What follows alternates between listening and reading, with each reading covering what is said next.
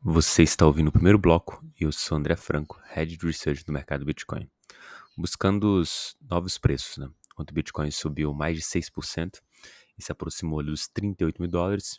Hoje o dia começa com um recuo de 1%, mas o ativo se mantém acima dos 37 mil dólares. O Ether ontem subiu 4% e hoje recua 0,5%, se mantendo acima dos 2 mil dólares.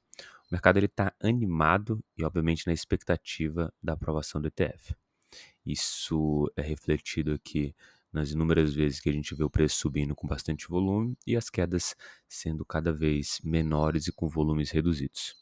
Nos dados on-chain, a gente teve uma redução de 3 mil bitcoins da posição dos investidores de longo prazo, o que é um, um, uma pequena redução, dado o acúmulo que a gente teve recente, mas também natural de ver, dado que a gente teve um pico nos preços e isso sempre acaba movendo o ponteiro para os investidores de longo prazo. No Ethereum, tivemos 140 mil Ether de saldo líquido negativo que deixaram stake. Muito naquela ideia de que a gente vai encontrar o equilíbrio, vez ou outra a gente vai ver um movimento assim muito brusco de saída, que logo logo vai ser equalizado nos próximos dias. Quanto às notícias, os fundos de cripto superam um bilhão em entradas puxadas por Bitcoin, Ether e Sol os produtos aí das gestoras CoinShare, 21Share, Bitwise, Grayscale e ProShare ultrapassaram 1 bilhão de captação em 2023, com cerca de 293 milhões de entrada nas últimas sete semanas. A entrada acumulada no ano agora totaliza 1,14 bilhões de dólares.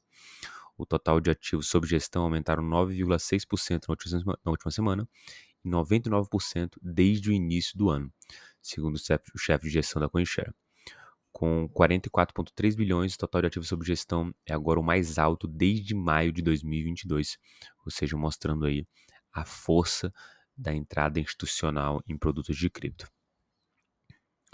Quanto à segunda notícia, a plataforma da Aave lança atualização na Polygon. A Aave lançou no dia 13 de novembro a segunda versão do protocolo Social Lens é, na mainnet durante o evento da DevConnect em Istambul. A atualização apresenta a capacidade de composição aprimorada e outras atualizações para permitir que os desenvolvedores criem novas experiências sociais e monetizem com mais rapidez.